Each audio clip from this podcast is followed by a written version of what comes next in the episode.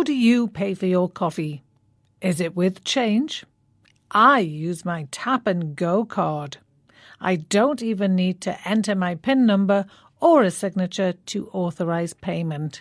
It's quicker and everybody in the queue is happy. Contactless payments are gaining popularity.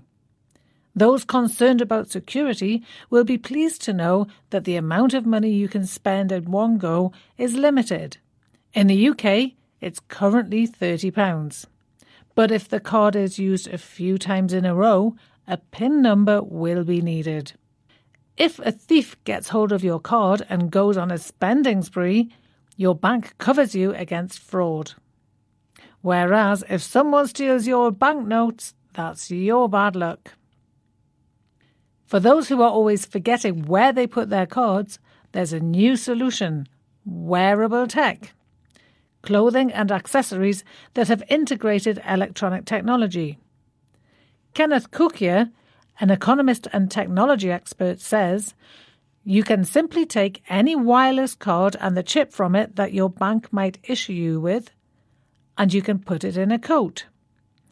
When you want to make a payment, just wave your arm in front of the terminal and leave the coffee shop with your latte.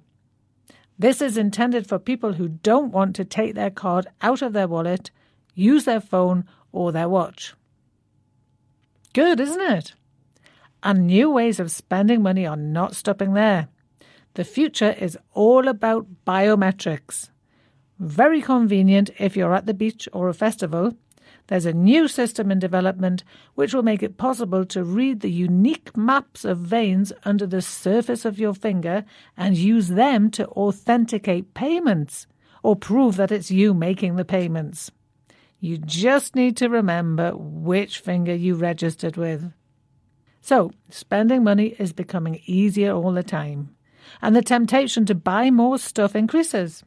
But it's worth bearing in mind that earning the money in the first place will still require the same effort. Back to work then.